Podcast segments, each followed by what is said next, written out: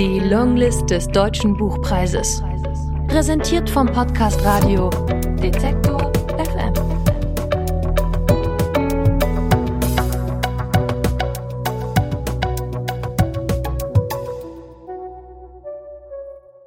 Aus Thomas Olah Doppler.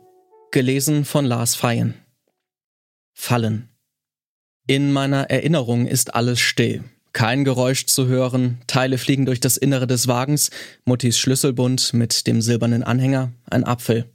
Und sogar die hölzernen Boccia-Kugeln, sechs Stück zu je knapp einem Kilo, in deren Mitte das kleine rote Palino in einem Plastikkäfig gefangen, ein solides Paket. Und das schwebt jetzt durch den Fahrgastraum.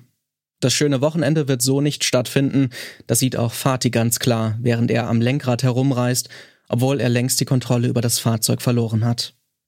Das sieht Mutti, einen stummen Schrei im Gesicht, die ihre beiden Kinder nicht festhält, sondern in den schwarzen Fußraum zwischen Vordersitz und Rückbank drückt, sie in Deckung bringt, weil das Unvermeidliche immer näher kommt. Zunächst für Mutti.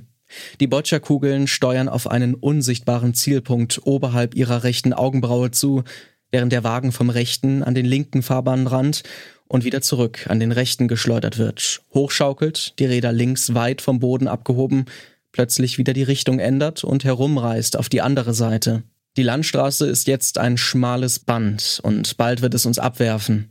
Noch weiß Fatih nicht, ob nach rechts oder links. Der Abgrund ist beiderseits beachtlich und der Crash unausweichlich. Ich freue mich aufs Ende, nicht auf das, was dann kommen wird, sondern darauf, dass das wilde Geschaukel und Gewerfe endlich ein Ende hat. Mir ist übel. Schon trifft das kompakte Paket der Kugeln knackend Muttis Stirn und das kleine Auto hebt ab, noch eine bockige Wende einleitend, die Kiste fährt jetzt fast senkrecht stehend auf zwei Rädern, verlässt den geteerten Boden, ich kann den Himmel, den strahlenden, augustblauen, wolkenlosen Himmel durch das Seitenfenster sehen, Mutti hat ihren Kopf für einen Moment nach hinten gekippt, als ruhte er auf der Hutablage, und die Boccia-Kugeln haben ihre Richtung geändert und streben jetzt vorwärts auf die Windschutzscheibe zu, da trifft ein harter Schlag meinen Rücken, für einen Augenblick ist der Flug zu Ende. Doch hebt das Auto wieder ab. Ein neuerlicher Sprung, jetzt in die andere Richtung drehend. Ich glaube, ich muss mich gleich übergeben. Ich habe Autofahren nie vertragen, habe aber keine Tüte zur Hand. Ich bin so müde, ich werde nicht kotzen. Ich schlafe ein. Der Lärm weckt mich. Schluss mit Stille, jetzt ist das Leben prall zurück. Eine heiße Sonne, die harten Erdschollen des Feldes drücken, alles voll mit Krumen, auch in der Hose, unter meinem Lieblingst-T-Shirt mit Lasso schwingendem Cowboy-Aufdruck, ich will auch reiten über die Felder, die ich vor mir sehe. Fatih läuft kreuz und quer über den Acker, sucht etwas, findet einen Schuh. Es ist seiner, aber er zieht ihn nicht an, lässt ihn achtlos von seiner Linken baumeln. Was sucht er denn? Mutti liegt seltsam verdreht, ihr Blick gegen den wolkenlosen Hochsommerhimmel. Sie träumt. Wovon nur? Spricht im Schlaf, unverständlich, klagend. Warum wischt sie sich das Blut nicht von den Augen? Du kannst doch gar nicht sehen. Wisch dir das Blut doch ab, Mutti. Ich werde hochgerissen von einem Fremden. Wo kommt denn der jetzt her? Unverständlich spricht er auf mich ein, aufgeregt mit einem fremden Akzent. Wo trägt er mich hin? Was macht er hier? Schleppt mich die Böschung hoch? Ich will sein Gerede nicht hören. Alles soll gut sein. Das sieht aber gerade nicht so aus. Der ist ja ganz durcheinander. Er stolpert, wir fallen. Ich mache mich los, will zu Fatih, ihm helfen zu finden, was er sucht. Es könnte so ruhig sein hier, wenn man uns ließe. Mutti wird wieder aufwachen, Fatih alles finden. Mein Bruder habe ich vergessen. Welcher Bruder? Wo ist der? Wie alt? schreit mich der Fremde an. Mutti hat ihn unterm Sitz versteckt.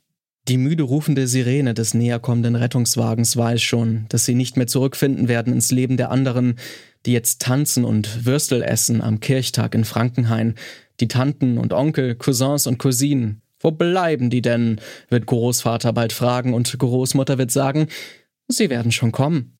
Aber sie werden nicht kommen, nicht heute und vielleicht nie mehr. Nichts wissen sie von dem, was ich hier sehe.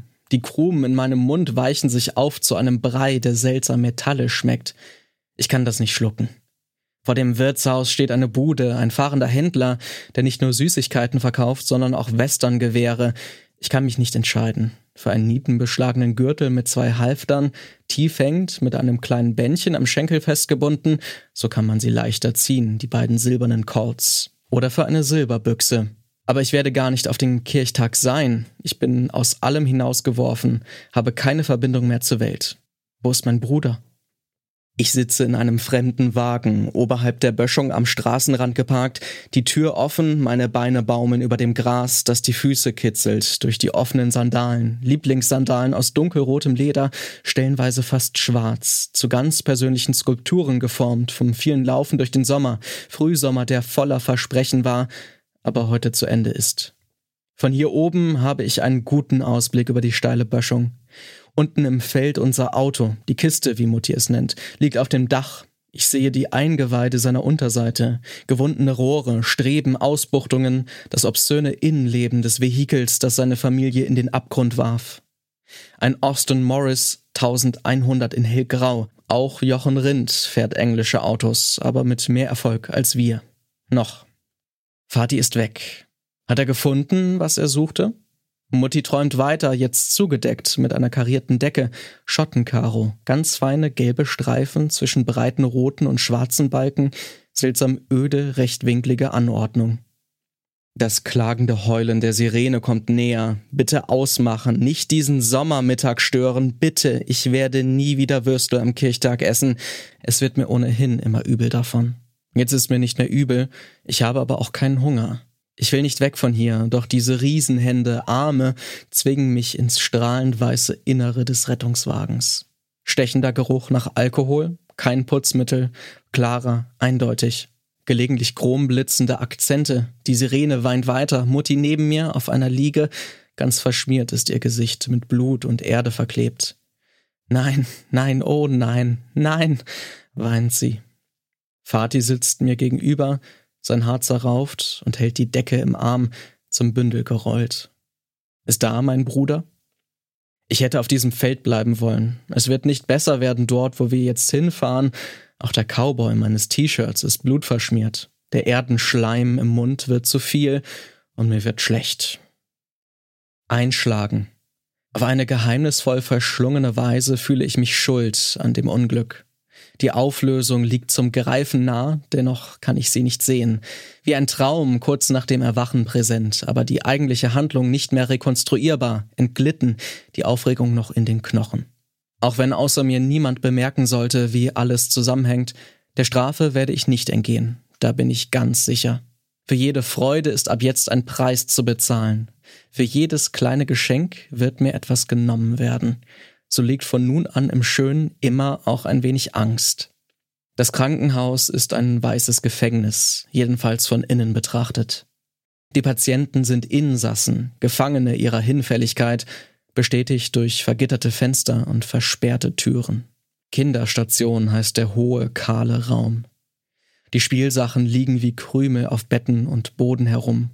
Acht Betten in einem Zimmer, in jedem ein kleiner Patient, der mit großen Augen die freudlose Lage betrachtet, bewacht von nüchternen Schwestern, die stets zu laut sprechen und seltsame Faltschachteln wie Nester in ihren hochtopierten Haarkronen tragen.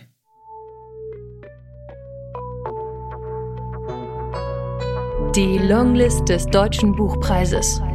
Präsentiert vom Podcast Radio Detektor